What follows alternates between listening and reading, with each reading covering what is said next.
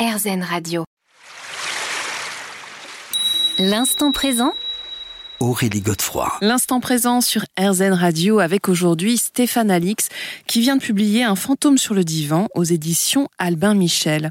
Alors finalement, euh, en regardant un petit peu tous les témoignages de ces, psy, de ces psys, ce qu'ils expliquent c'est la même chose, c'est l'absence d'explication conventionnelle. Hein c'est ça Stéphane Alix? Exactement, exactement. C'est-à-dire que quand on, quand on écoute l'extraordinaire et qu'on l'écoute avec euh, du temps, euh, on s'aperçoit que toutes nos grilles de lecture où on range d'ordinaire euh, ces histoires de fous, bah, en fait, on s'aperçoit que c'est pas des histoires de fous. Et c'est vrai que spontanément, moi, avant de m'intéresser à ces phénomènes en tant que journaliste, si quelqu'un me racontait une histoire d'ovni, une histoire de fantôme, euh, sans même y penser, je rangeais ça dans bon, c'est des bêtises, c'est pas réel, euh, doit y avoir une explication. Oui, il y a une fantaisie en fait. En fait hein. le, le, doit y avoir une explication qui est notre espèce de réaction spontanée dans notre monde occidental face à tout ce qui sort de l'ordinaire. Bah, les psys sont les premiers à pouvoir dire bah non, il n'y a pas d'explication. Je comprends pas. Je comprends pas comment quelqu'un qui est en bonne santé psychique peut percevoir ça. Je comprends pas comment tel patient euh, schizophrène peut euh, lui avoir une sorte de sensibilité qui sait ce que j'ai fait euh, durant le week-end avec ma femme. Je sais pas comment, voilà, enfin, etc., etc., etc. Mais en fait, ça suppose une bonne dose d'humilité quand même. Oui, mais a priori, le psy, il est là pour écouter. Donc, ouais. euh, il a fait même un travail sur lui pour éviter de se projeter. Donc, euh, c'est pour ça que moi, j'ai rencontré euh, vraiment une communauté de psy qui sont des gens euh, avec leurs propres croyances, mais qui savent pour une partie d'entre eux, les mettre un peu en sommeil quand ils sont face à un patient. Et c'est ça qui est important, c'est qu'on a tous nos croyances. On est des êtres humains équilibrés, fonctionnels, donc ça, ça, ça veut dire qu'on est aussi basé sur un certain nombre d'a priori. Mais la qualité d'un psy, c'est de savoir taire ses a priori, taire ses croyances. Enfin, ça, c'est en théorie. Hein, comme oui, en théorie, hein, oui. Mais la plupart, enfin, beaucoup, beaucoup mmh. que j'ai rencontrés sont dans cet état d'esprit-là. Et, et dans cette espèce d'espace de, de non-jugement qui doit pré présider dans un, dans un cabinet de psy, c'est là que se révèle euh, la, la, profondeur de ce monde invisible mmh. et de cette dimension spirituelle dans laquelle on baigne.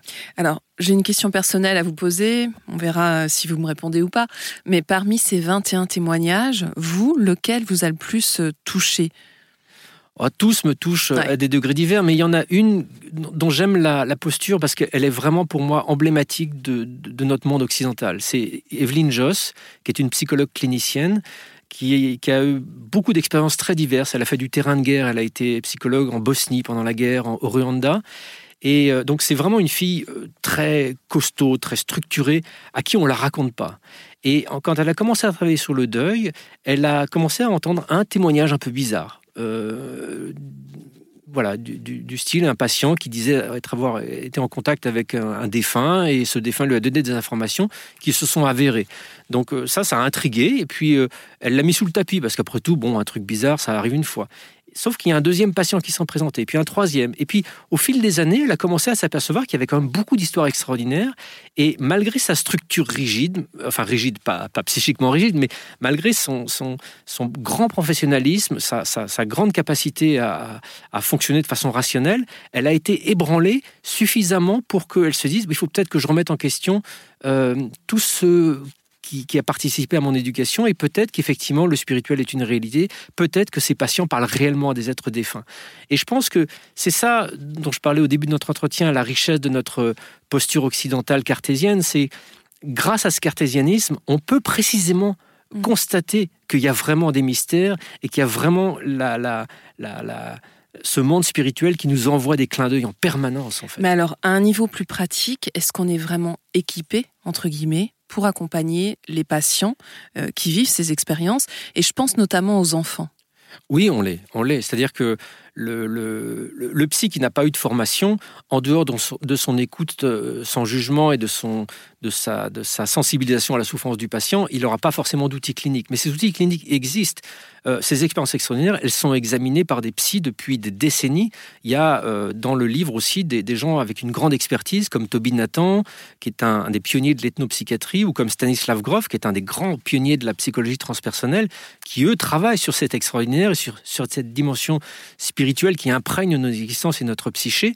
Jung avait déjà modélisé un certain nombre d'approches il, y a près d'un siècle. Donc on, a cet outil et en, marge de, cet ouvrage, j'ai refait publier un manuel clinique qu'on avait publié et édité au, au début de l'INRES en 2009, qui est réédité au mois d'octobre, qui est un, ouvrage qui s'adresse plus à des professionnels de santé, qui montre justement les outils d'approche thérapeutique et clinique qui ont été développés par ces, par ces praticiens. Alors j'aimerais que vous nous en disiez un mot, Stéphane Alix. On se retrouve déjà pour la dernière partie de cette émission. L'instant présent Aurélie Godefroy. L'instant présent sur RZN Radio, on se retrouve déjà pour la dernière partie de notre émission avec Stéphane Alix qui nous parle de son dernier livre, Un fantôme sur le divan. Alors Stéphane, euh, en nous quittant là lors de la dernière partie de cette émission, justement, euh, tu, vous nous disiez que vous aviez publié un manuel, donc très pratique au début de l'INRES, pour justement aider euh, les gens qui vivaient ces expériences extraordinaires à pouvoir mieux les appréhender.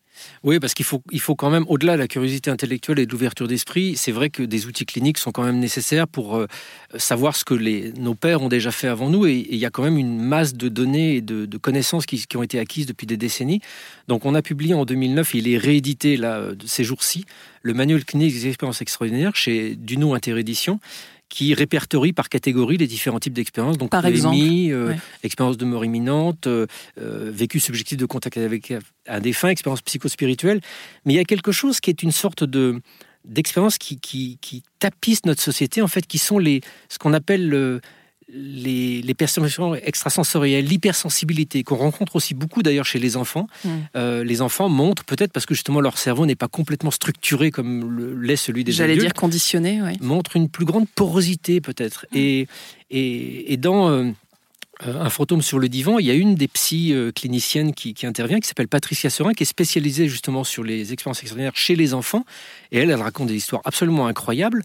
Euh, parce que manifestement, les enfants ont cette, euh, voilà, cette capacité à peut-être sentir plus les choses. Et ce qui m'a vraiment frappé chez, chez Patricia, c'est que quand un enfant vous raconte une histoire bizarre, on dit, bon, bah, ami imaginaire, on a ce mot tous à mmh. l'esprit. Et Patricia Serin explique précisément ce que c'est qu'un ami imaginaire. C'est vraiment une construction qui est liée au développement de l'enfant, qui est complètement dissociée d'expériences que peuvent rapporter des enfants où ils disent percevoir des entités ou des êtres dans leur pièce. Donc l'ami imaginaire, c'est un peu comme le placebo en médecine quand on ne sait pas comment se dépatouiller de, de, quelque chose qu'on n'explique pas. On dit oh c'est du placebo, oh c'est dans la tête.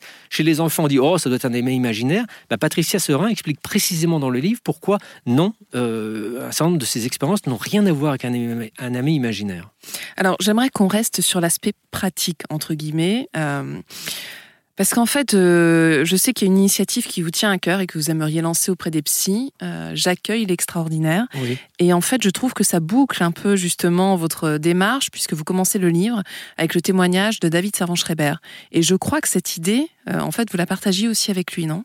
Oui, puis c'est une idée que j'ai... Enfin, c'est le, le, constat d'un besoin que je fais depuis, depuis 15 ans. C'est-à-dire qu'il y a un nombre incalculable de psys qui sont ouverts à ces sujets il y a un nombre incalculable encore plus grand de, patients qui aimeraient trouver chez des psys une oreille attentive, et notamment dans les périodes de deuil, parce que c'est vraiment un moment où on va plus consulter alors qu'on a a priori pas consulté de notre existence.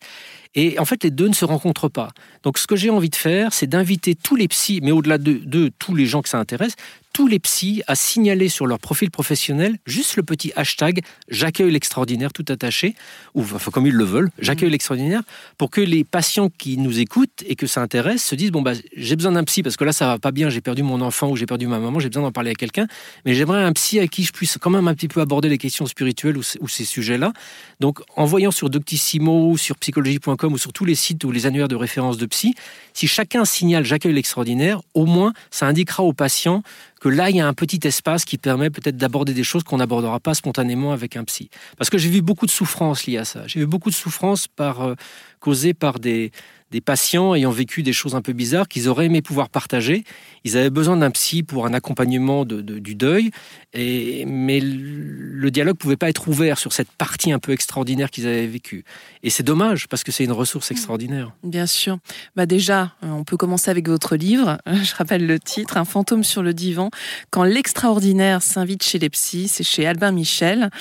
Euh, vous venez aussi de republier Nos âmes oubliées hein, dans la, c'est chez au livre de poche, au livre de poche, euh, que je conseille aussi vivement puisque là vraiment c'est c'est un livre où vous racontez votre expérience à vous, euh, une expérience très dense. Et puis bah le reste, hein, il y a le test qui a été un best-seller absolument incroyable. Après ou lorsque j'étais quelqu'un d'autre, c'est tous des livres sur l'exploration des dimensions de la conscience qui sont tous au livre de poche. Effectivement. Merci infiniment, Stéphane Alix, d'avoir été avec nous aujourd'hui. On se retrouve quant à nous la semaine prochaine à la même heure et bien sûr sur RZN.